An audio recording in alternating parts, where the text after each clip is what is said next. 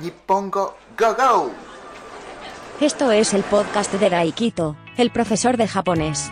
Y aquí va a hablar del idioma, de la cultura, sobre todo, de Japón.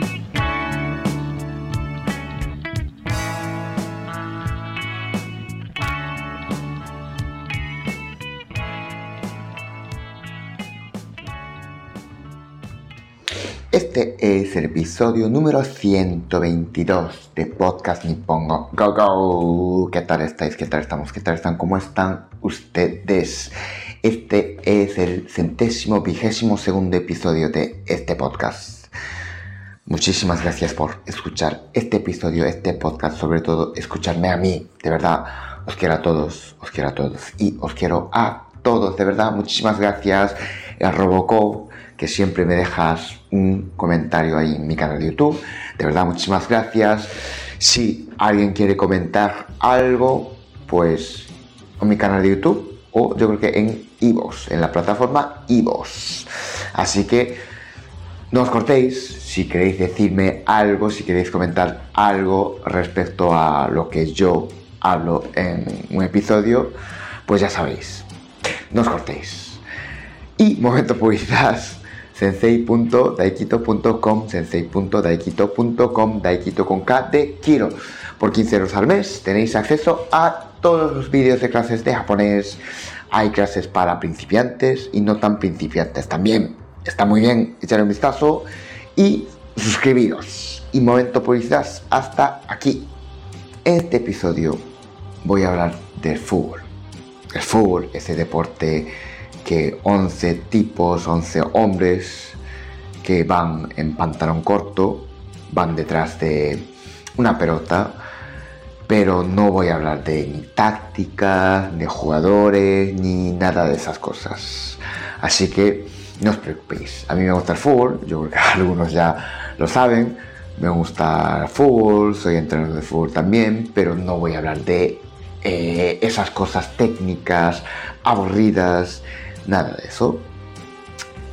Creo que eh, nosotros, los japoneses, nosotros, cuando digo nosotros, los japoneses, somos buenos para absorber y adoptar diferentes culturas extranjeras.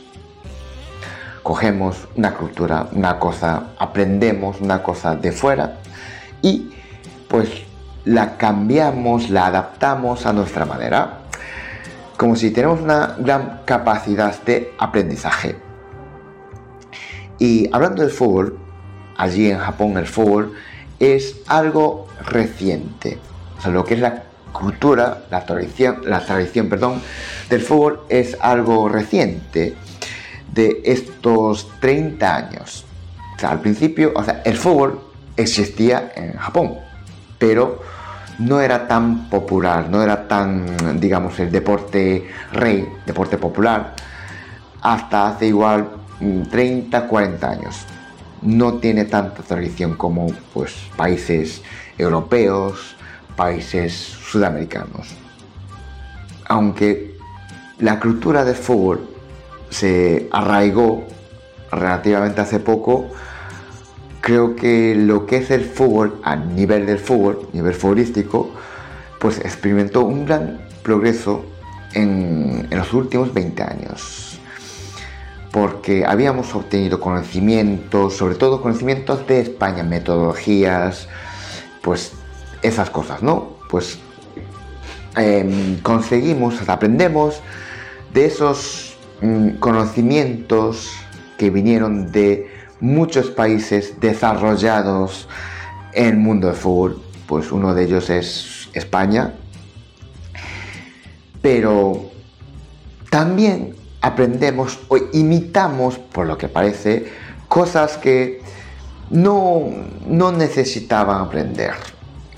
Es la parte negativa del fútbol. Nosotros creo que tenemos fama de ser educados, y eh, perdón, respetuosos. Aunque yo diría que hay de todo. Hay de todo. Creo que, creo que es cierto. Pero el fútbol, eh, sobre todo fuera del campo, o sea, hablamos de los aficionados. Creo que eh, habíamos aprendido algo que realmente es bastante negativo de la cultura del fútbol extranjero. Me refiero al comportamiento excesivo de algunos aficionados en, en los estadios y también fuera de los estadios. Esas conductas reprochables, conductas no eh, aconsejables en, las gradas y también fuera de las gradas del, fútbol, del estadio, perdón. ¿Y por qué hablo de esto? Porque como siempre pues me llamó una noticia la atención. Y entonces empecé un poco a reflexionar sobre este tema. La noticia fue una fuerte sanción a un club, un club profesional de fútbol de allí de Japón, de la liga japonesa, por parte de la Federación Japonesa. ¿Y por qué? Por violencia, por violencia y los actos vándalos de más de 70 aficionados y por no tomar medidas adecuadas para garantizar la seguridad al no poder controlar esos vándalos, esos violentos. Y esto ocurrió hace más o menos un mes, hace, mm, sí, igual, de un mes, pero agosto, agosto de este año, 2023. Digamos que es la típica conducta, la típica acción de, de. Pues esos aficionados invadieron el campo, cometieron actos de violencia, intimidación, pues destrucción de materiales del, campo, del estadio. Y aparte de las multas, multas evidentemente, eh, como era un partido de la Copa del Emperador, es como si fuera pues Copa de la Rey aquí en España, pues el club será castigado con no participar en la próxima edición de la Copa. Además, además, según el club, se confirmó que uno de esos aficionados, esos 70 aficionados que cometieron ese acto, ese acto de violencia, uno de ellos ya había sido sancionado con una prohibición de entrada por motivos, por mismos motivos, por motivos de actos de violencia en el pasado. O sea, había sido sancionado, no sé si dos años o por ahí, con la prohibición de entrada al estadio, pero pues los que uno de los que cometieron pues era uno de los que ya había sido sancionado, pero en pasado que ya no tenía esa sanción. El grupo o la peña de este club, la peña de aficionados de este club, pues ya la dio varias veces en el pasado. Por eso uno de los que ocasionaron este escándalo había sido sancionado anteriormente, una vez ya. Yo creo que es mm, el más famoso, el más conocido dentro del fútbol japonés, dentro de la liga profesional eh, japonesa del fútbol, por ser no tan cívico. Pero realmente no sé si hay más peñas o más grupos no tan cívicos como esta peña dentro del fútbol japonés porque no conozco muy bien. De todas formas, desgraciadamente, mm, sabemos que en el fútbol ocurren cosas desagradables ocasionadas por los, por los aficionados, tanto eh, dentro como fuera del estadio. Pero, claro, realmente nosotros aprendimos, aprendimos esas locuras de los fanáticos del fútbol de los países más avanzados o realmente esto, estos actos de violencia vienen dentro del fútbol, o sea, ya viene incorporado dentro del fútbol o no. Esa es la reflexión.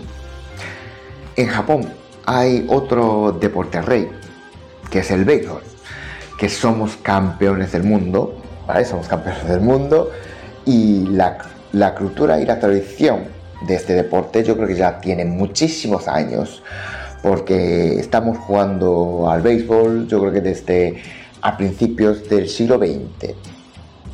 Supongo que al principio, hablamos del siglo pasado, pues imitábamos a lo que hacían los, los americanos, los, los, eh, lo que hacían allí en los Estados Unidos.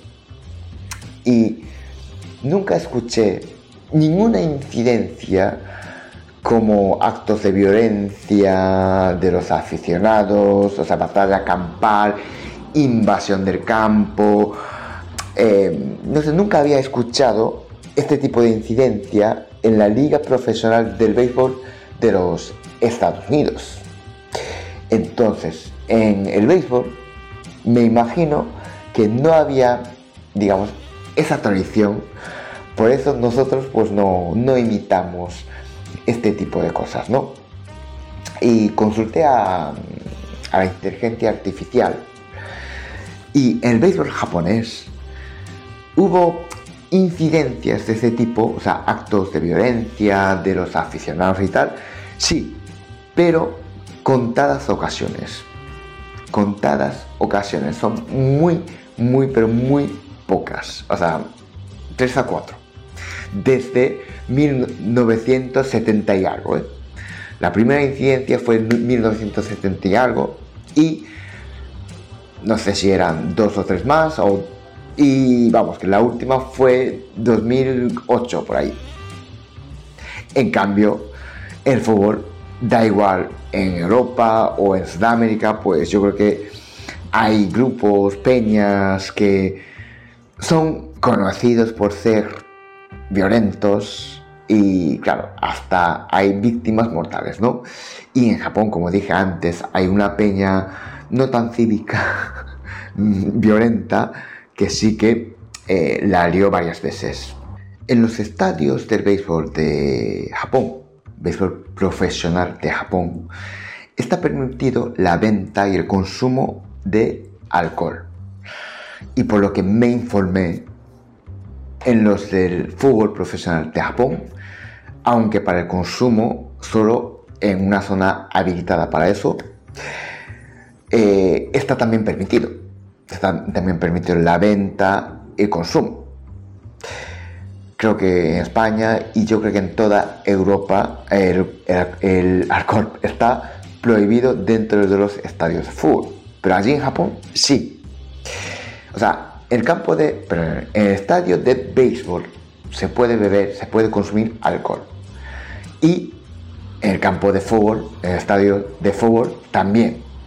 Pero los aficionados del béisbol pues no cometen ese tipo de actos de violencia, pero de fútbol sí.